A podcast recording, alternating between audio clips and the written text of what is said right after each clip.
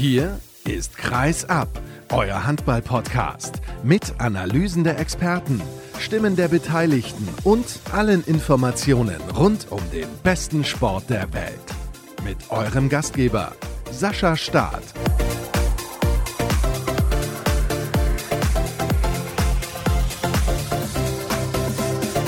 Erotischer wird es nicht mehr hier bei Kreis ab. Ich glaube, wer ein bisschen regelmäßiger reinhört, der wird wissen, mit meiner Stimme ist das sonst ein bisschen anders. Aber es geht nicht. Wir müssen hier durch oder ihr müsst durch, besser gesagt. Und ihr hört es vielleicht im Hintergrund, wenn die Tür aufgeht vor der Mixzone. In der Halle ist noch ordentlich was los. Hallo und herzlich willkommen zu Episode 343 müsste es, glaube ich, sein. Kann auch 344 sein, spielt aber im Endeffekt auch gar keine Rolle.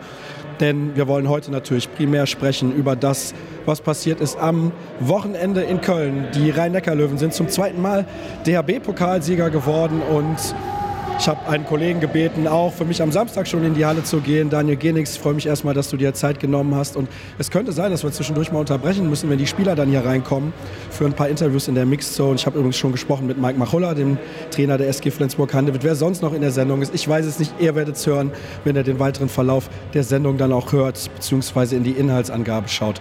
Daniel, das war ein Brett, dieses Finale, dieses erste in Köln im DHB-Pokal. Ja, Wahnsinn. Ich musste auch gerade erstmal durchatmen, einmal Verlängerung, sieben Meter werfen. Und ja, das Spiel hatte alles, was ein Handballspiel eigentlich haben muss. Also es war ein Weltklasse-Spiel von beiden Mannschaften.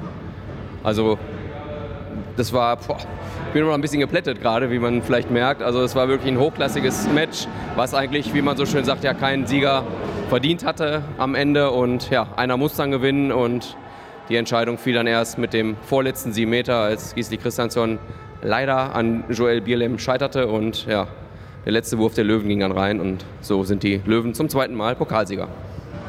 Ja, du hast es gerade gesagt, eigentlich ein Spiel, wo keiner den Sieg verdient hatte oder beide Mannschaften kann man jetzt so oder so sehen, aber lass uns mal der Reihe nachgehen und ein bisschen auf die Anfangsphase schauen. Zunächst hatte man mal gedacht, es wird ein torreiches Spiel. Also so war es in den ersten Minuten. Aber dann haben beide Abwehrreihen einen ordentlichen Zahn zugelegt und der Positionsangriff sowohl bei den Löwen als auch beim SC Magdeburg hatte Schwierigkeiten, richtige Lösungen zu finden. Ja, ich gucke hier gerade mal. 9-9 stand es nach 20 Minuten ungefähr. Da war das Spiel absolut ausgeglichen und 18 Tore in 20 Minuten sind ja halt schön ordentlich. Danach wurden, wie du sagst, beide Abwehrreihen stärker. Die Löwen haben es dann geschafft, sich mal auf zwei und drei Tore abzusetzen und haben diesen Vorsprung eigentlich auch ja, bis zur 50. Minute ungefähr immer so ein bisschen beibehalten. Magdeburg kam mal zwischendurch wieder auf einen ran, aber sie haben halt gegen die starke Löwendeckung dann zunächst auch keine, ja, keine Möglichkeiten gefunden. Yannick Kohlbacher, der hat überragendes Spiel gemacht, fand ich heute, vorne und hinten. Also was der in der ersten Halbzeit vor allen Dingen hinten weggeräumt hat. Also das war schon allererste Sahne und ja, deshalb waren die Löwen auch meiner Meinung nach verdient vorne. Es fühlte sich so ein bisschen an, als ob die Löwen deutlicher weg gewesen wären als immer nur so ein, zwei Tore. Aber Magdeburg, wie wir ja wissen, gibt nicht auf und kämpft halt immer weiter. Und so sind sie dann auch wieder zurück ins Spiel gekommen.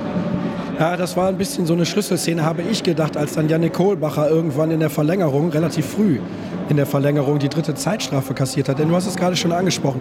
Nicht nur offensiv hat er sehr, sehr gut gespielt und immer wieder Lücken gerissen oder selber Tore geschossen, sondern vor allem hat er auch im Innenblock einen sehr, sehr guten Job gemacht was man von ihm ja gar nicht gewohnt ist, denn eigentlich spielt er da gar nicht.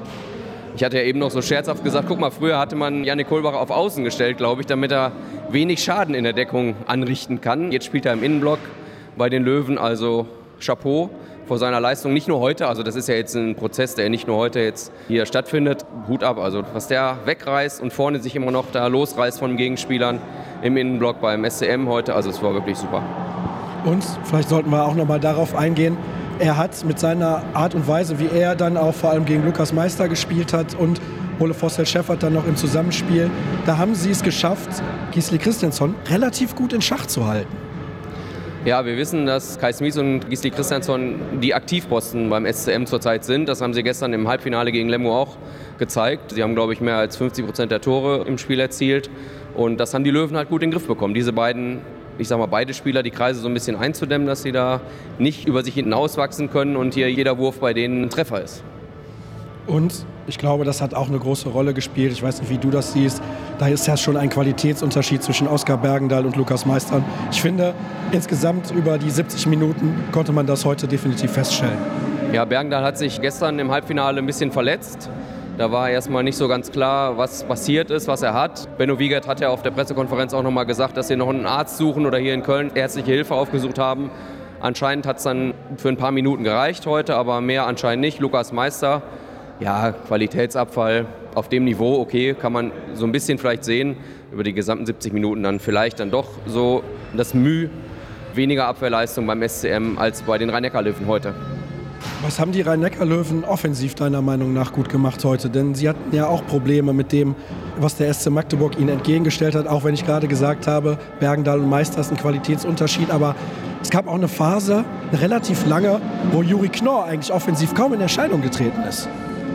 Das meinst du nur, dass er nicht in Erscheinung getreten ist, offensiv? Denn ich kann mich an eine Szene erinnern, tippt er erstmal so, wie er das macht, guckt und tut dann so, als ob er abspielt. Und in dem Moment stürben die SCM-Spieler raus. Und dann sieht er auf einmal die Lücke und geht da selber durch. Also ich glaube, Juri hat jetzt so langsam wieder zu seiner alten Stärke gefunden, beziehungsweise zu seiner Leistung, die er vor Monaten dann abgerufen hat. Also er kommt langsam zurück, hat natürlich auch ein paar Flüchtigkeitsfehler gemacht und ein paar überhastete Abschlüsse, fand ich. Aber das meinst du nur, glaube ich, dass er heute nicht hier auf dem Feld war. Ich habe natürlich auch gestern das Spiel nicht gesehen, muss ich auch ehrlich zugeben. Da haben die Zahlen ja auch ausgesagt. Er hat überragend gespielt. Ja, also was die Löwen gestern gegen Flensburg abgerissen haben, also da haben wir uns alle nur grinsend angeguckt zur Halbzeit, weil ich glaube, sechs Tore war schon der Abstand zur Pause. Tja, dass Flensburg dann nochmal zurückkommt, ja, davon sind wir eigentlich alle ausgegangen, aber die Löwen haben das dann gut gemacht, auch in der zweiten Halbzeit, haben Flensburg überhaupt gar keine Chance mehr gelassen dann. Und sie haben dieses Moment ein klein wenig rüber gerettet ins Finale. Und ich glaube, dass das vielleicht dann auch nochmal so einen Ausschlag gibt. Denn es gab ja dann in der Crunch-Time einige Situationen, über die wir dann nochmal im Detail sprechen müssen. Kai Smietz kann kurz vor Schluss den Sieg sicher machen für den SC Magdeburg. Die Spielzeit ist quasi abgelaufen in den regulären 60 Minuten. Drei Sekunden waren noch zu absolvieren. Sieben Meter gegen David Speth, den Junioren-Europameister von, ich glaube, jetzt muss ich nochmal rechnen, 2021 ist es gewesen, der ja eine Kreuzbandverletzung hatte. Der war lange raus. Und der ein oder andere, mit dem ich spreche, der sagt auch, David Speth ist fast schon der beste Torhüter der Rhein-Neckar-Löwen. Joel Bierlehm hat angefangen, dann kam Michael Appelgren und dann für diesen sieben Meter kam David Speth und hat ihn weggenommen ist auch sehr mutig vom Trainer, ihn dann zu bringen, gerade in so einer Situation, dass ja vielleicht das ganze Spiel hätte schon entscheiden können. Aber er hat ja gestern schon gegen Flensburg einen 7 Meter gehalten, wo er nur ganz kurz ins Spiel gekommen ist. Und tja, jetzt hat er praktisch die Bude zugenagelt. Er hatte zwischenzeitlich eine Quote von 100 Prozent, wenn man jetzt auch ein bisschen in die Verlängerung schaut. Ja, er war beim entscheidenden 7 Meter oder vermeintlich entscheidenden 7 Meter von Kai Smietz dran. Der Ball geht neben das Tor und somit gehen wir dann in die erste Verlängerung hier in Köln. Und dann gab es eine schnelle Drei-Tore-Führung der Rhein-Neckar-Löwen. Magdeburg mit nicht so guten Abschlüssen, David Speth natürlich auch mit den Paraden. Schnelle, leichte Tore dann der Löwen und zack waren sie wieder weg. Ja, man hatte so den Eindruck, oh, Magdeburg ist jetzt noch gar nicht da wieder. Zack, drei Tore. Das waren auch drei Paraden in Folge von David Spät, muss man dazu sagen. Der SCM führt wieder mit 30 zu 27 und kann dann meiner Meinung nach relativ entspannt in die zweite Halbzeit der Verlängerung gehen. Aber ja, auch der SCM hatte dann einen Torhüter. Jensen hat dann auch dreimal pariert und brachte somit seine Jungs dann nochmal auf den Ausgleich dran. Kai Smietz mit dem 31-31 bedeutete dann 7 Meter werfen. Ja, wir müssen aber vorher noch mal über die Situation sprechen. Da war eine Zwei-Tore-Führung zunächst, dann kommt Magdeburg noch mal auf einen ran und dann gab es eine sehr gute Wurfsituation für Uwe Gensheimer, der dann von außen verwirft. Relativ freier Ball, guter Winkel, den Mike Jensen dann auch hält und dann waren noch neun Sekunden auf der Uhr. Dann kommt Christian O'Sullivan rein mit dem Leibchen. Sie spielen das dann nochmal so gut aus, dass am Ende O'Sullivan derjenige ist, der den sieben Meter zieht. Und dann Kai Smietz, muss man auch sagen, Hut ab, weil dann nochmal zum sieben Meter zu gehen. Er hatte ja vorher schon mal einen an die Latte geworfen, hatte den gegen David Speth verworfen. Dann nochmal hinzugehen, Respekt und den hat er dann auch eiskalt reingemacht ja auch großen Respekt, dass Magdeburg da auf den Spieler mit dem Zusatztrikot setzt. Das haben wir jetzt ja schon jahrelang nicht mehr gesehen. Da haben sie wirklich die letzten Sekunden stark ausgespielt. Also die haben sich da nicht unterkriegen lassen von der Kulisse, von den Schiedsrichtern, von dem Umfeld hier. Also da haben sie wirklich nochmal cool bis zum letzten Wurf oder bis zum letzten Pass gespielt, holen ihn sieben Meter raus und ja, Kai Smietz muss dann cool bleiben und er bleibt cool und somit rettet er praktisch seinen SCM ins 7 Meter werfen. Da hat es dann nicht gereicht dreimal David Speth im Tor bei den Löwen, dann kommt Joel Bierlehm, hält den entscheidenden gegen Gisli Christiansson, hattest du eingangs gesagt. Ein Wort hast du gerade in den Mund genommen, Schiedsrichter. Wir haben während des Spiels auf der Tribüne ja nebeneinander gesessen und leider haben wir zu oft über die Schiedsrichter und Entscheidungen gesprochen. Ja, das finde ich eigentlich schade, dass wir immer so wir haben jetzt nicht dauerhaft über die Schiedsrichter diskutiert, ne? aber ab und zu haben wir uns mal angeguckt und gesagt, nee, keine zwei Minuten, nee, warum pfeifen sie jetzt das? Und wenn sie sieben Meter geben, dann auch zwei Minuten oder gar nichts. Also wir haben so ein bisschen immer diskutiert, was wir ja sonst eigentlich nicht machen, über die Schiedsrichter so viel diskutieren. Es ist ein bisschen schade, dass da so Kleinigkeiten vielleicht heute unstimmig waren, aber das war auf beiden Seiten. Ne? Man konnte jetzt nicht sagen, Magdeburg wurde bevorzugt oder die Löwen wurden bevorzugt. Also die Tiragaria-Brüder haben das eigentlich ganz ordentlich gemacht. Es war ihr erstes Finale und ja, wir machen alle mal Fehler im Leben und sie haben vielleicht heute nicht 100% richtig entschieden, immer in jeder Situation, aber ich denke, sie hatten das Spiel dann doch im Grunde gut im Griff. Na gut, da habe ich nicht komplett deine Meinung, ist aber auch nicht schlimm, du kannst ja deine auf jeden Fall haben. Wie ordnest du das insgesamt ein für beide Mannschaften? Zunächst mal für die Rhein-Neckar-Löwen. Was bedeutet dieser Pokalsieg auch in der ersten Saison von Sebastian Hinze als Trainer für die Rhein-Neckar-Löwen? Also es ist ja Weltklasse für die Rhein-Neckar-Löwen. Letztes Jahr unter ferner liefen in der Liga, Trainerwechsel, zwei, drei Stück gefühlt. Dann kommt Seppel Hinzer vom Bergischen HC und fährt gleich in seiner ersten Spielzeit den ersten Titel ein die Rhein-Neckar-Löwen krönen somit jetzt schon eine überragende Saison, finde ich. Sie waren am Anfang mal Tabellenführer, vielleicht war das noch so ein bisschen zu früh, dass sie da oben stehen. Insgesamt spielen sie eine überragende Saison, eine tolle Saison und ja, jetzt konnten sie den Pokal zum zweiten Mal gewinnen, ihre Fans glücklich machen und ob sie jetzt in der Tabelle Zweiter, Dritter, Vierter, Fünfter oder vielleicht sogar noch Sechster werden am Ende, ist wahrscheinlich jetzt in Anführungsstrichen egal. Sie haben einen Titel gewonnen im ersten Jahr mit Seppel Hinze, also Sebastian Hinze und ja, großartige Leistung vom Trainer, vom Trainerteam. Und ja, er hat wohl die richtigen Worte bei seinen Spielern gefunden und den Haufen in Anführungsstrichen vom letzten Jahr wieder auf Vordermann gebracht. Und ja, kann man nur den Hut ziehen. Das finde ich auch und vor allem fand ich sehr bemerkenswert, dass die Rhein-Neckar-Löwen so aufgetreten sind an diesem Wochenende, wo sie zuletzt zum Beispiel 42 Tore zu Hause gegen den VfR Gummersbach kassiert haben. Jetzt hast du gesagt, überragende Saison. Es war sehr lange in der Liga eine überragende Saison. Macht natürlich einen Unterschied, ob du Zweiter oder Vierter wirst. Ja, dann kannst du ja noch in der Champions League spielen, aber das ist, glaube ich, ja, nicht das Ziel gewesen im Ansatz der Rhein-Neckar-Löwen vor der Spielzeit. Einen Titel haben sie gewonnen. Sie werden am Ende, glaube ich, zumindest als Fünfter ins Ziel kommen und dann war das alles in Ordnung. Was bedeutet das denn für den SC Magdeburg? Sie haben jetzt ja, eine überschaubare, machbare Aufgabe gegen Wissapotsky in der Champions League. Sie mussten zuletzt aber in der Liga ein bisschen federn lassen. Sie haben jetzt dieses Pokalfinale auf die unglücklichste Art und Weise verloren. Wie ordnest du das ein? Ja, wenn man als deutscher Meister in die nächste Saison geht und dann auch wieder das Final Four erreicht, möchte man natürlich auch den Pokal gewinnen, die Meisterschaft verteidigen, in der Champions League sich vielleicht auch noch für Köln qualifizieren, ist ja auf jeden Fall im Rahmen des Möglichen. Ob das jetzt einen Knick gibt beim SCM, das glaube ich eigentlich nicht. Also die sind letztes Jahr so durch die Liga gefegt, sage ich mal, haben eine überragende Saison gespielt, sind überragend deutscher Meister geworden. Klar, man will immer gewinnen. Also wenn du hier gespielt hättest, hättest du wahrscheinlich auch gerne den Pokal gewonnen.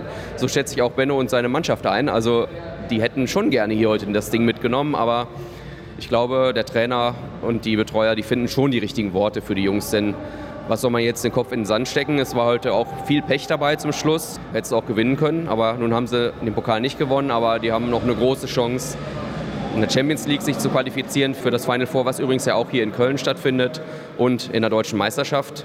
Da sind ja auch noch alle Türen offen, da ist ja noch lange nichts entschieden und ich denke, der SCM, der kann auch mindestens einen Titel noch in dieser Saison holen. Ja, jetzt ist eine Möglichkeit weggebrochen, aber du hast es ja gerade schon gesagt, das Champions League Final Four findet auch hier statt. Das DHB-Pokal Final Four hat zum ersten Mal hier stattgefunden. Ich bin gespannt, was du mir jetzt zu sagen hast. Wie hat es dir gefallen? Meinst du jetzt das drumherum von der Organisation oder spielerisch? Nein, ich finde schon im Vergleich auch zu Hamburg, du bist ja auch in Hamburg mal mit dabei gewesen, aber das hatte natürlich eine lange Tradition. Man hat sich für diesen Wechsel aus zahlreichen Gründen entschieden. Was denkst du darüber? Also ich war zum letzten Mal als Journalist akkreditiert beim Corona-Turnier in Hamburg. Das war natürlich eine ganz andere Hausnummer. Ich war aber letztes Jahr als Zuschauer auch dabei in Hamburg und Hamburg hatte seinen Flair. Es waren viel weniger Zuschauer da. Stimmung war auch immer gut in der Barclays Arena in Hamburg. Der Wechsel, der ist aus wirtschaftlicher Sicht sicherlich zu verstehen nach Köln. Und wenn man das hier gesehen hat, zumindest das Finale, Bombenstimmung, ausverkauftes Haus oder nahezu ausverkauftes Haus, ein Top-Finale tja, wie ordne ich das ein? Also der Wechsel ist sicherlich zu verstehen aus wirtschaftlicher Sicht, aber vielleicht hätte ich dann doch Hamburg als Traditionsstandort, denn mehrere Jahrzehnte praktisch in Hamburg gespielt wurde, den dann fallen zu lassen, in Anführungsstrichen, und nach Köln zu gehen. Ja, Ich tue mich da immer noch schwer mit, aber wenn ich das Finale hier heute gesehen habe und das drumherum, also ich glaube, das könnte auch hier ein großes Erfolgserlebnis für die HBL, für die Fans und für die Mannschaften, die hier jedes Jahr teilnehmen werden. Kannst du nachvollziehen, wenn ich sage, mir hat es in Hamburg besser gefallen? Ich bin auch lieber am Meer, am Fluss, wenn du das meinst. Ja, in Hamburg war es, ja, wie soll man jetzt sagen, familiärer, weiß ich nicht, ob man das so sagen kann. Das ist ja hier doch schon ein Großevent. Ne? Wir haben ja 7.000, 8.000 Zuschauer mehr in der Halle ungefähr und in Hamburg, glaube ich, haben man mehr bekannte Gesichter gesehen oder mehr Kumpels, Freunde und mal Kollegen, Ex-Kollegen getroffen. Und hier habe ich jetzt ganz, ganz wenige gesehen, muss ich auch dazu sagen. Aber nichtsdestotrotz ist das hier auch super organisiert. Also da kann man nicht meckern. Da hat die ABL einen super Job gemacht. Also das ist hier alles, wie man es von Köln ja kennt, über die ganzen Turniere und Großveranstaltungen. Super gewesen, aber vielleicht hätte man die Tradition dann doch an der Elbe lassen sollen. Du hast es ja eben erklärt, es hat vornehmlich finanzielle Gründe. Das ist der ausschlaggebende Punkt, warum man gesagt hat, man wechselt von Hamburg nach Köln. Und das ist natürlich in Teilen auch auf jeden Fall nachvollziehbar. Ich bleibe dabei, mir hat es in den letzten Jahren in Hamburg besser gefallen.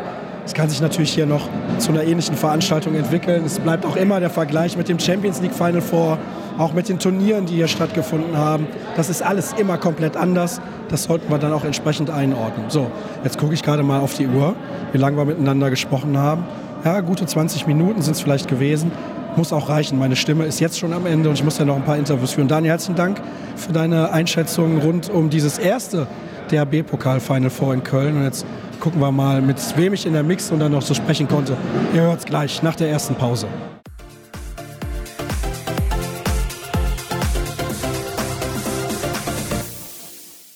Lukas Nilsson, herzlichen Glückwunsch zum DHB-Pokalsieg 2023. War gestern eine überragende Leistung von euch gegen Flensburg.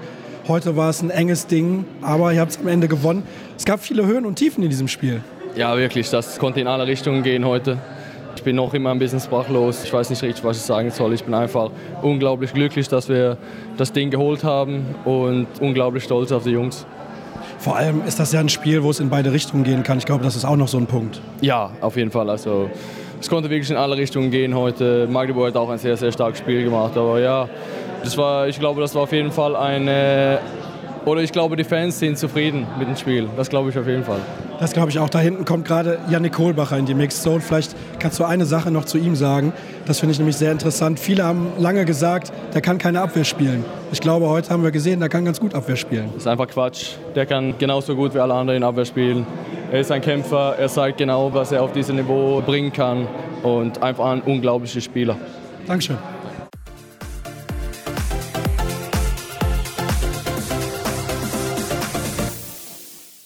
David Schmidt, herzlichen Glückwunsch. Wahrscheinlich der Man of the Match heute. 83 Prozent haben eben die Kollegen schon gesagt. Überragende Quote, als du reingekommen bist. Dann hinterher nochmal ein paar Paraden.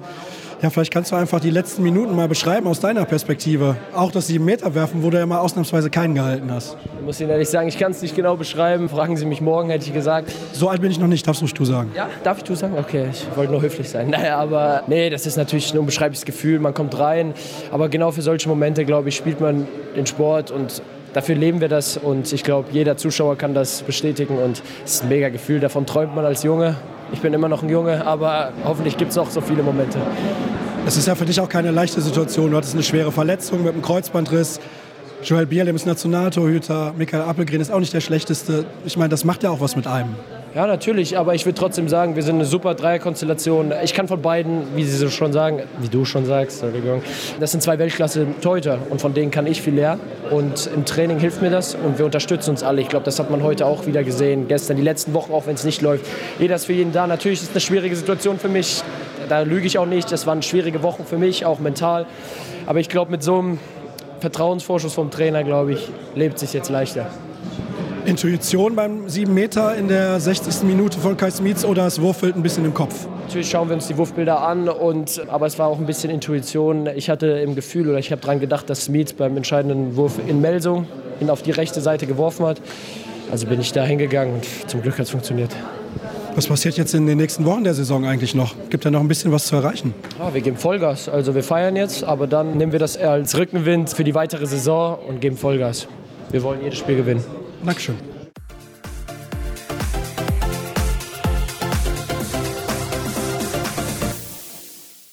Janik Kohlbacher, herzlichen Glückwunsch, der B-Pokalsieger 2023. Ist ja auch dein erster Titel mit einem Verein. Also sollten wir nicht vergessen, du bist zwar Europameister geworden, aber trotzdem, ich denke für dich auch was ganz Besonderes in einem spektakulären Endspiel.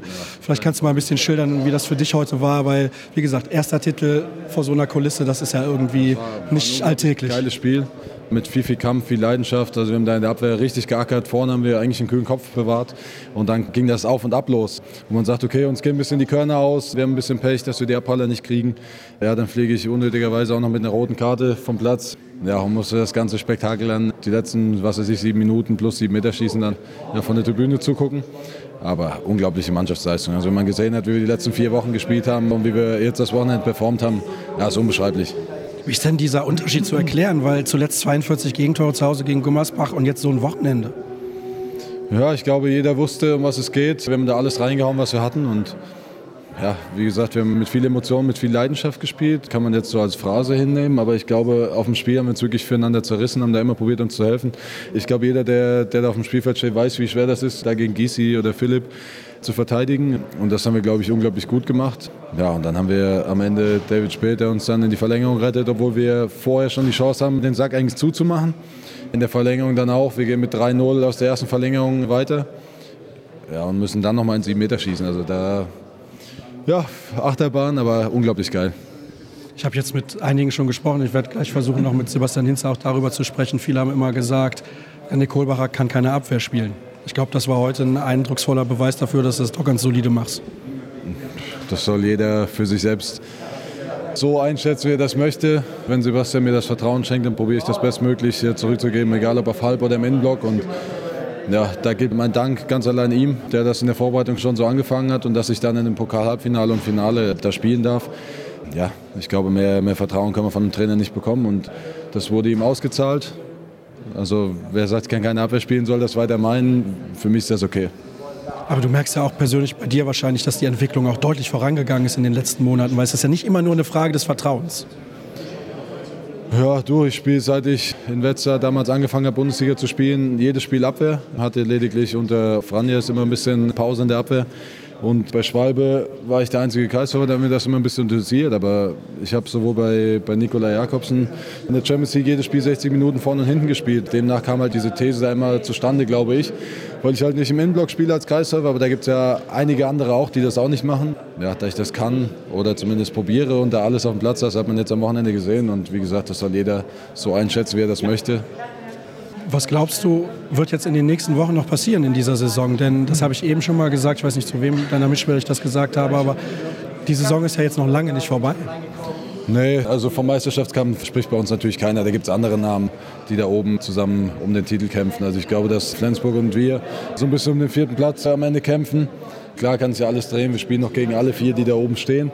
Aber davon der Meisterschaft zu sprechen, ist ja, einfach nicht unser Thema, glaube ich. Wenn man unsere letzte Saison gesehen hat, dann weiß man unsere Entwicklung, glaube ich, ein bisschen zu schätzen. Von Platz 10 war es, glaube ich, dann auf Platz 5, aber mit einer sehr, sehr guten Leistung. Und da fehlt einfach noch ein bisschen was, um am Ende dann da ganz oben mitzuspielen. Aber ich glaube, die Entwicklung ist der Schritt zum Ziel. Und ja, demnach denke ich, dass wir einfach weiter unsere Arbeit machen müssen und dann ja, die Saison so gut wie es geht beenden können. Wir haben unsere Saison jetzt schon vergoldet. Hast du jetzt noch Kraft zum Feiern? Ich bin schon sehr müde, aber feiern bei einem Titel geht immer. Viel Spaß dabei, Dankeschön. Danke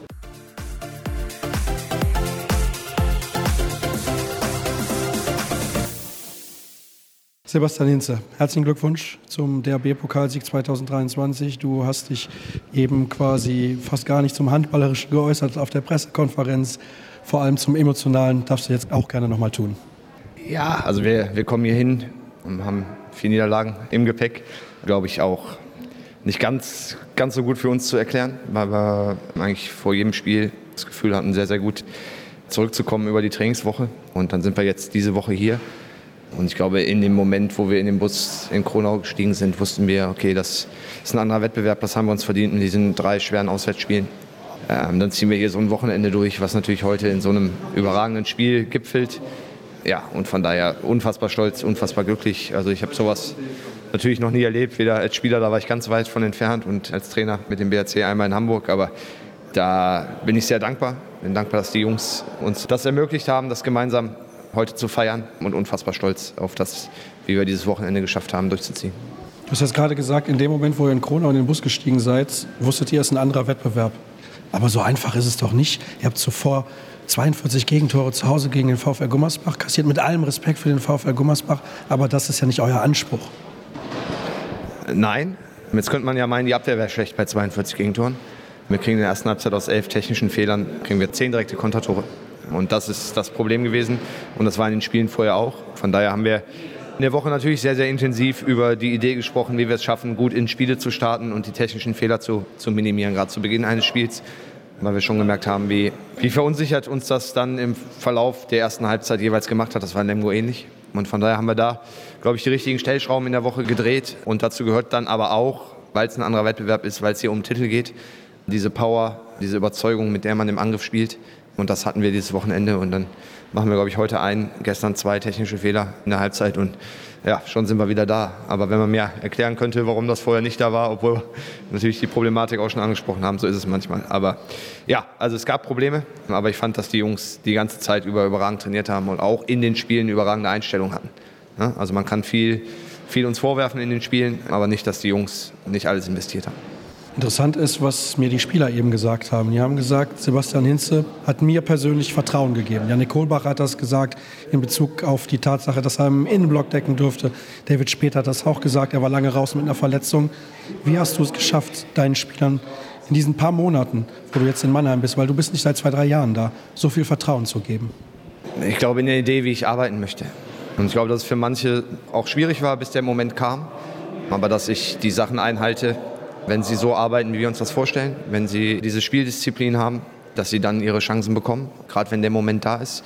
Und ja, ich glaube, wahrscheinlich ist es das ein bisschen und dieses Feuer entfachen, aber da sind in erster Linie die Jungs für verantwortlich. Also ich bin jetzt auch kein Trainer, der Animateur ist im Training, sondern es ging darum, mit den Jungs gemeinsam eine Idee zu entwickeln, wo sie Spaß dran haben, wo sie eine Idee dran haben und dann finde ich, ist es mein Job, ihnen zu vertrauen. Du hast eben auf der Pressekonferenz auch gesagt, dass das für dich natürlich auch eine große Nummer ist, beziehungsweise ist das erste Mal, dass du das so erlebt hast, der erste Titel für dich. Du warst zehn Jahre bei deinem Verein, das kann man ja so sagen, beim Bergischen HC, kommst nach Mannheim, gewinnst direkt den DHB-Pokal. Was glaubst du, wird das mit dir machen als Trainer, auch in deiner Weiterentwicklung? Keine Ahnung. Wirklich. Also ich glaube, dass da ein Titel keinen Einfluss, ich hoffe, dass das keinen Einfluss hat, sondern ich wollte das genießen, das konnte ich vorleben den Jungs, ich konnte ihnen nicht sagen, wie man so ein Final Four angeht. Ich konnte ihnen nicht sagen, wie man einen Titel gewinnt, aber ich konnte ihnen sagen, wie ich das genieße. Das habe ich vorgelebt und das haben die Jungs auch gemacht. Ja, und jetzt haben wir was gewonnen, das ist mega cool für uns alle, weil wir jetzt so ein Stück weit ja, unsere eigene Geschichte geschrieben haben. Also diese Mannschaft, die dieses Jahr zusammen war, hat für sich was und hat was für die Rhein-Neckar-Löwen, was bleibt. Und das ist, glaube ich, verdammt cool. Letzte Frage, denn ich weiß, du hast es ja eben auch gesagt, du weißt nicht, ob die Mannschaft feiert, aber du möchtest auf jeden Fall feiern. Ja, ich bin mir sicher, dass die Mannschaft feiert, ja. Also das weißt du ja. Das kann ich mir auch vorstellen und zwar ordentlich. Ist ja auch gerechtfertigt nach so einem Sieg. Es gibt natürlich noch ein paar Spiele in dieser Saison. Und jetzt gab es zuletzt ja diese vier Niederlagen, wo dann der eine oder andere gesagt hat, euch ist die Luft ausgegangen, es fehlt ein bisschen die Breite im Kader. Das wirst du vielleicht auch bestätigen. Aber darum geht es ja nicht. Was ist in den letzten Wochen der Saison noch drin. Und vielleicht stelle ich da einfach mal eine These aus, der du sehr gerne widersprechen darfst.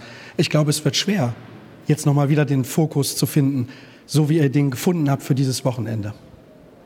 Nein, das glaube ich nicht. Ich glaube, wir haben jetzt sehr, sehr anspruchsvolle Aufgaben vor uns mit auswärts in Berlin, dann zu Hause Kiel, zu Hause Magdeburg, dazwischen eine Länderspielpause. Und ich hoffe, dass wir an diesem Wochenende eine kleine Gier entwickelt haben, so zu spielen, wie wir das an diesem Wochenende gemacht haben. Es wird wahrscheinlich nicht für sechs Punkte reichen, so realistisch bin ich, aber zumindest, dass wir diese Spiele auch wieder nehmen, ja, um das beste Ergebnis zu holen, um diese Spiele gewinnen zu wollen und um vor allen Dingen das weiterzumachen, wie wir dieses Wochenende aufgetreten sind, weil das ist auch klar, die letzten Wochen der Saison, ich glaube, mit einem Pokalsieg hat man sich für Europa qualifiziert, das ist mega für uns. Das war unser Ziel ab der Winterpause, wo wir so gut gestartet sind. Jetzt haben wir es über den Wettbewerb geschafft. Aber trotzdem ist es nicht nur unsere Idee, sondern ich finde auch für alle, die, die da sind, ja, schon der, der Anspruch, den wir haben, das durchzuziehen und uns auch noch ein bisschen zu entwickeln in den nächsten Wochen. Aber viel Erfolg, nochmal herzlichen Glückwunsch. Dankeschön. Danke dir.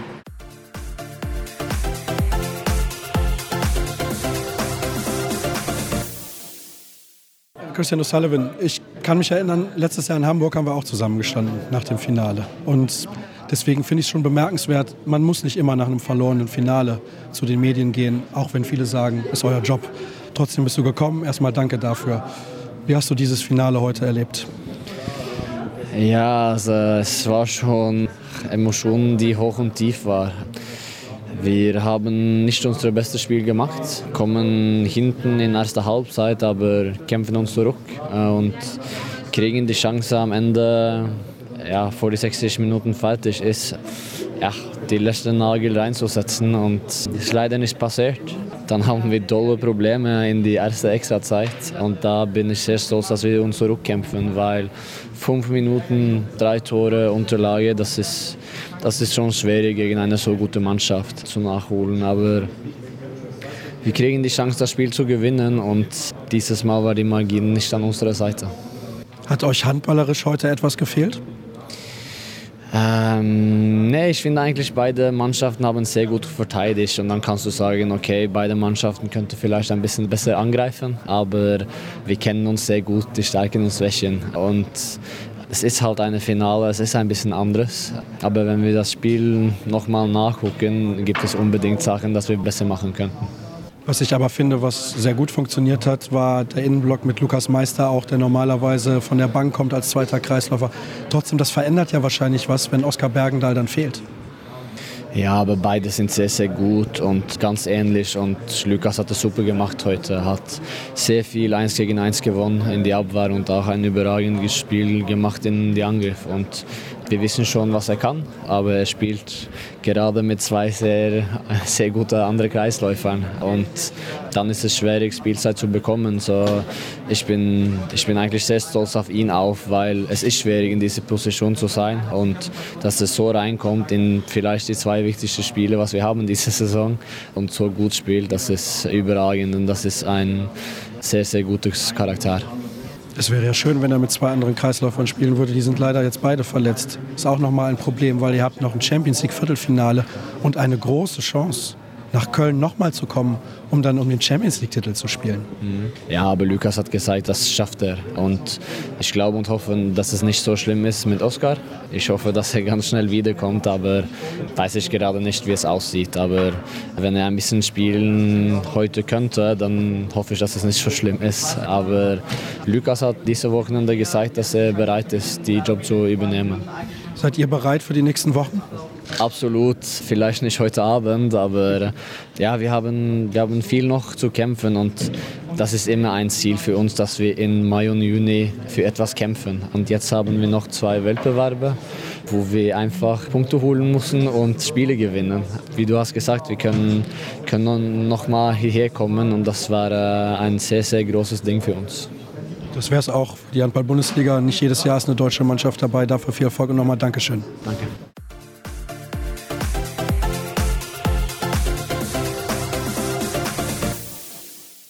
Lukas Meister, eben hat Christian O'Sullivan schon gesagt, er ist sehr stolz auf die Mannschaft, auch wenn das natürlich schwer fällt, viel Positives zu sagen, wenn man gerade ein Pokalfinale verloren hat. Was sagst du zu diesem Spiel heute? Ja, ich bin da voll bei ihm. Wir können stolz auf uns sein. Wir können, ja, wir können uns nichts vorwerfen. Wir haben alle, jeder hat alles reingehauen, jeder hat seine Aufgabe erfüllt, hat wirklich alles gegeben und dass am Schluss so kommt, in einem sieben Meter werfen, das ist, ja, das ist dann halt, da entscheiden dann halt Kleinigkeiten, Zentimeter und mehr gibt es da nicht zu sagen, als dass wir stolz auf uns sein können. Was hat denn heute vielleicht gefehlt? Es gibt ja bestimmt auch taktische Ansätze, wo du sagst, da hätte mehr funktionieren können vielleicht, dann hätten wir das Spiel nach 60 Minuten gewonnen. Ja, wir brauchen sicher eine bessere erste Halbzeit. Da waren wir im Abschluss ja, nicht so gut, wie wir sein können. Und ja, in der zweiten Halbzeit haben wir dann aufgedreht, sind zurückgekommen, sind in Führung gegangen und dann gilt es sich zu belohnen. Das habt ihr ja leider nicht geschafft. Trotzdem, das hat Bennett Wiegert auf der Pressekonferenz eben gesagt. Das ist interessant, weil du bist ja jetzt erst im Sommer neu dazugekommen. Seit 2021 war der SC Magdeburg in jedem Wettbewerb im Finale. Das sagt ja auch ein bisschen was aus. Also, obwohl es vielleicht immer Rückschläge gab oder Verletzungen, die Qualität dieser Mannschaft ist ja unglaublich. Ja, also braucht man nicht groß kommentieren. Ich sehe das genauso. Ich bin stolz, ein Teil dieser Jungs zu sein, dieser Truppe zu sein. Wir haben geniale Spieler, wir haben ein geniales Kollektiv. Wir können alle super gut miteinander und das Skill ist einfach, jeder muss das für sich den richtigen Weg finden, den Fokus möglichst schnell wieder auf die wichtigen Dinge zu rücken und dann dann können wir immer noch die höchsten Weine erreichen dieses Jahr. Wie gut siehst du dieses Kollektiv gerüstet für die nächsten Aufgaben, die ihr jetzt noch habt? Ihr könnt immer noch deutscher Meister werden und ihr könnt immer noch Champions League-Sieger werden. Ja, sehr, sehr gut gerüstet. Jetzt wird es so sein, dass ja, noch ein paar Abklärungen gemacht werden müssen. Dann werden irgendwann werden wieder Spieler zurückkommen, die uns sicher helfen können oder sehr, sehr helfen werden. Aber nichtsdestotrotz, selbst wenn sich jetzt nichts verändert und wir haben, jeder, jeder hier in dieser Mannschaft ist hier, weil er die Qualität hat, auf dem höchsten Level zu spielen. Und ja, da, da werden wir da einfach als Mannschaft, werden wir den richtigen Weg finden, werden wir in den entscheidenden Situationen, bin ich fest von überzeugt, die richtigen Lösungen finden und dann ist nach wie vor alles möglich, wie du es gesagt hast. Und ja, wenn man das jetzt hier erlebt hat, dann ist einem jeden Sportler klar, einem jedem Sportlerherz, dass man wieder hierher kommen möchte, dass man wieder im Finale stehen möchte und dass man das Ding dann auch gewinnen will. Und das ist das große Ziel. Deutsche Meisterschaft genauso. Werden wir jetzt unsere Aufgabe machen. Bei vielen stehen auch noch große Spiele an und wir haben gezeigt, dass wir in den großen Spielen stark sind, dass wir da realisieren können und ja, so werden wir das angehen. Auch wenn man jetzt vielleicht ein bisschen einen kleinen Dämpfer hatte mit breiter Brust, werden wir da reingehen. Vielen Dank für deine Zeit. Gerne.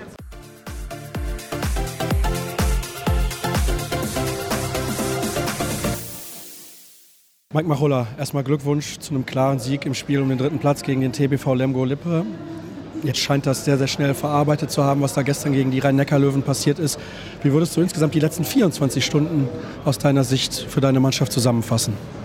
Ja, auch jetzt nach dem Spiel natürlich nach wie vor sehr enttäuscht. Und das berührt uns schon, weil es ein großes Ziel für uns war. Wir waren jetzt lange nicht dabei und haben irgendwie fünf Jahre auf dieses, dieses Halbfinale gewartet. Und dann haben wir uns ja ein Spiel ausgesucht, wo es um viel geht, wo wir unsere Leistung nicht bringen. Und das ist extrem ärgerlich. Klar, jetzt kann man immer sagen, dass die Löwen natürlich auch ein überragendes Spiel gemacht haben und dass wir da auch unsere Grenzen aufgezeigt bekommen haben in diesem Spiel. Aber ja, klar, wir haben heute aber auch wieder viel Charakter gezeigt. Das war mir auch wichtig, dass die Jungs dann auch schnell verstehen, dass es uns auch wichtig ist oder dass es für die Zukunft jetzt, für die nächsten Spiele, alles, was vor uns steht, extrem wichtig ist, dass wir mit einem positiven Gefühl das Turnier abschließen. Und das haben wir geschafft und das macht es ein bisschen einfacher. Inwiefern hast du mit einzelnen Spielern vielleicht dann auch gestern Abend noch mal gesprochen oder war das in der Kürze der Zeit, sage ich mal, weil das Spiel um den dritten Platz war ja relativ früh auch überhaupt möglich oder vielleicht sogar gar nicht sinnvoll? Ja, doch, gestern Abend habe ich mich schon mit dem Mannschaftsrat zusammengesetzt, also meine absoluten Führungsspieler. Habe natürlich auch mit ihm gesprochen, wie wir das Spiel angehen wollen, was sie grundsätzlich für Gedanken haben. Aber da habe ich sehr, sehr schnell gemerkt, dass sie alle spielen wollen, dass alle bereit sind, sich, sich zu opfern und zu investieren, weil alle wollten diesen dritten Platz, alle wollten das Spiel gewinnen. Weil sie haben gesagt, das ist extrem wichtig für die nächsten für die nächsten Aufgaben. Aber mir war halt auch wichtig, den Spielern zu vermitteln, dass wir das Spiel halt nicht abschenken und dass ich nur, weil ich viel wechsle und wir mit einer Startformation beginnen, die so nicht spielt, nicht, dass ein Signal an die Mannschaft ist, dass wir es nicht ernst nehmen und dass es keine Bedeutung hat. Und ja, wir haben so einen breiten Kader mit so viel Qualität und so vielen Nationalspielern, dass wir auch gesagt haben, egal in welcher Besetzung wir spielen, wir haben natürlich immer die Möglichkeit, Lemgo zu schlagen und das wollte ich den Spielern halt nur, nur erklären. Aber natürlich haben wir auch das Spiel gegen die Löwen nochmal analysiert und besprochen. Und da war auch sehr, sehr viel Selbstkritik dabei, dass wir einfach in den entscheidenden Phasen nicht 100 Prozent unseren Job gemacht haben. Gestern hast du ein sehr bemerkenswertes Statement abgegeben. Wobei, vielleicht ist es gar nicht so bemerkenswert, wenn man mal ein bisschen drüber nachdenkt. Du warst sehr verärgert über das Verhalten einiger Fans eurer Mannschaft, weil du eine Sache dann auch im Nachgang betont hast. Gekämpft hat deine Mannschaft definitiv. Vielleicht kannst du noch mal ein bisschen was dazu sagen. Ja, das ist, auch wenn ich 24 Stunden jetzt später hier stehe oder ein paar Stunden später und eine Nacht drüber geschlafen habe, würde ich es genauso sagen, weil ich erwarte, wie alle anderen auch, eine gewisse Art von Respekt und ein Miteinander. Und wir können nicht fünf Monate in Folge ungeschlagen durch Europa reisen, durch die Bundesliga reisen. Und dann haben wir ein Spiel, wo wir unsere Leistung nicht bringen. Und dann wird uns vorgeworfen, dass wir nicht alles geben und dass wir mehr SG-Herz zeigen sollen. Und das wird meinen Spielern nicht gerecht. Und das finde ich extrem unfair, respektlos. Und das ist ja nur ein Tropfen gewesen, der das fast zum Überlaufen gebracht hat, weil das ist eine ganz kleine Gruppe, die das seit Monaten macht, die seit Monaten nur das Haar in der Suppe sucht und nur versucht, einzelne Spieler zu attackieren. Und das tut mir auch extrem leid für alle, die uns immer unterstützen, die immer da sind. Wir haben eine unglaubliche Fanunterstützung. Jedes Auswärtsspiel haben wir einen mit in der Bundesliga die größte Kulisse. Wir haben viele Leute, die uns hinterherreisen. Und deswegen war es mir wichtig auch zu betonen, dass es eine kleine Gruppe ist, weil es geht immer um eine Art und Weise, wie man miteinander umgehen möchte. Weil ich erwarte auch eine gewisse Form von Respekt und das ja, ist, glaube ich, einfach nur menschlich. Sagen wir mal so, Kritik darf und sollte immer erlaubt sein, aber die Art und Weise ist das Entscheidende. Dann letzte Frage, weil ich denke, ihr möchtet auch irgendwann mal nach Hause, logischerweise. Wir stehen jetzt hier in den Katakomben. schon ein bisschen her, dass das Spiel um den dritten Platz zu Ende gegangen ist. Was erwartest du von deiner Mannschaft in den nächsten Wochen? Ihr habt ein hartes Programm, ihr habt auch nochmal dieses große Ziel, Final Four in der eigenen Halle in der European League. Aber, das ist ja das Erstaunliche, nach fünf Monaten ungeschlagen in der Bundesliga, habt ihr auch noch eine realistische Chance, deutscher Meister zu werden. Ja, wir sind jetzt in zwei Wettbewerben noch aussichtsvoll im Rennen. Wir wollen unbedingt dieses Final Four in Flensburg, da wollen wir daran teilnehmen. Haben jetzt noch eine Hürde zu nehmen und das wird eine Herausforderung, emotional, mental. Ja, und in der Bundesliga wissen wir, dass wir von allen Mannschaften mit Abstand das schwerste Restprogramm haben. Ich weiß aber auch, dass meine Mannschaft unglaublich viel Qualität hat, bei allen, bei allen Mannschaften auch zu bestehen. Und diese Chance wollen wir so lange wie möglich wahren. Und klar, jetzt haben wir das Viertelfinal-Rückspiel vor der Brust und dann kommt das Derby. Also wir haben nur noch Highlights zu spielen. Die Mannschaft ist ja bereit, körperlich und mental alles zu investieren. Wir müssen es halt auch auf den Punkt bringen. Und beim FC Bayern, die haben auch noch vor drei Wochen Möglichkeit gehabt, drei Titel zu gewinnen. Also es kann schnell gehen. Wir wollen aber lange dabei bleiben noch. Dann hoffen wir, dass in Flensburg nicht der Trainer gewechselt wird. Vielen Dank, Mike. ja, danke.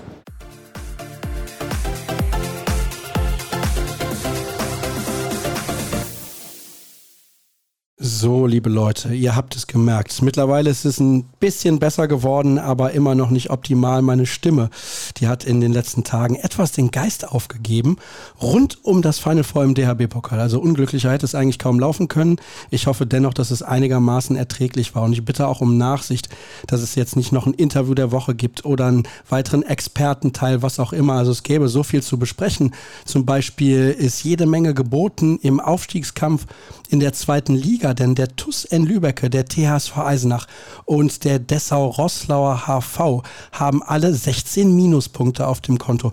Das wäre mit Sicherheit ein Thema, das wir hier super diskutieren könnten. Im Abstiegskampf übrigens ist eigentlich alles entschieden. Die HSG Konstanz als 17. hat acht Punkte Rückstand auf den HCL Florenz, Eintracht Hagen, Bayer Dormagen und den VfL Lübeck. Also da sollte die Messe eigentlich gelesen sein. Aber wir wissen, im Sport kann so viel passieren. Das haben wir ja in Köln gesehen. Sehr, sehr eindrucksvoll. Von einer Minute auf die andere kann alles kippen. Und ein paar Spiele gibt es ja noch zu absolvieren. Also von daher wollte ich jetzt nicht damit ausdrücken, dass das alles schon in trockenen Tüchern ist. Aber zumindest sieht es einigermaßen danach aus. Und ja, das Interview der Woche, das hätte ich gerne vor ein paar Tagen aufgezeichnet. Da war meine Stimme noch schlechter. Das hätte einfach keinen Sinn ergeben. Und nochmal, entschuldigt, dass ich diese Woche eine etwas kürzere Sendung liefere. Sie ist dann ungefähr 45 Minuten lang. Ich hoffe, damit könnt ihr dann auch einigermaßen leben. Es gab ja auch viele Stimmen aus Köln. Ich fand zum Beispiel sehr, sehr interessant, was Sebastian Hinze gesagt hat, wie er den Fokus seiner Mannschaft wieder auf die richtige Spur bekommen hat vor diesem Final Four, was Mike Machulla auch zum Verhalten einiger Fans der SG Flensburg-Handewitt gesagt hat. Das war definitiv auch spannend und ich möchte mich an dieser Stelle auch nochmal ausdrücklich bedanken bei den Spielern des SC Magdeburg, denn ich kann mir vorstellen, man möchte alles tun nach so einem Endspiel, nur nicht mit den Journalisten sprechen. Von daher kann ich das sehr, sehr gut nachvollziehen. Ich möchte, bevor ich dann gleich zum Ende komme, nochmal kurz darauf verweisen. Ihr könnt sehr, sehr gerne auch spenden bzw. Kreisab unterstützen. Schaut einfach vorbei auf patreon.com slash kreisab und folgt uns natürlich auf den sozialen Kanälen bei Twitter, YouTube, Facebook, aber insbesondere bei Instagram unter dem Hashtag und Accountnamen Kreisab. Vielleicht kriegen wir dann wöchentlich den ein oder anderen Fan mit dazu und ich freue mich, es haben ein paar mitgemacht. Ihr habt Bilder geschickt, ihr habt Kreisab in der Story verlinkt. Wenn ihr mir eine Nachricht schickt, da hören wir Kreisab und demnächst werde ich nochmal die ein oder andere Umfrage starten, was vielleicht auch Themen angeht, was euch gefällt an Kreisab, was euch vielleicht nicht so gut gefällt. Diese Woche mit Sicherheit meine Stimme, aber gut, da müsst ihr mit leben und ich hoffe, dass ich dann morgen wieder in der Lage bin, am Mikrofon zu sitzen, denn wenn ihr wollt, könnt ihr gerne einschalten. Ich begleite die Partie von Frisch auf Göppingen in Nasice im Rückspiel des Viertelfinals in der European League. Sieht ja sehr, sehr gut aus für die Göppinger, dass sie den Sprung ins Final Four nach Flensburg schaffen und ich hoffe natürlich auch und ich nehme an, das tut ja genauso, dass die Füchse Berlin ihren Rückstand, den sie in Schaffhausen sich erspielt haben, im negativen Sinne ausgleichen können und dann auch mit in Flensburg dabei sind. Flensburg kommt mit einem kleinen Vorsprung ins Rückspiel gegen Granollers. Also da gehe ich auch mal davon aus, dass es reichen wird. Auch wenn natürlich die Vorstellung, ihr habt es ja eben gehört, im Halbfinale gegen die Rhein-Neckar-Löwen alles andere als das Gelbe vom Ei gewesen ist. Habe ich noch was vergessen? Mit Sicherheit.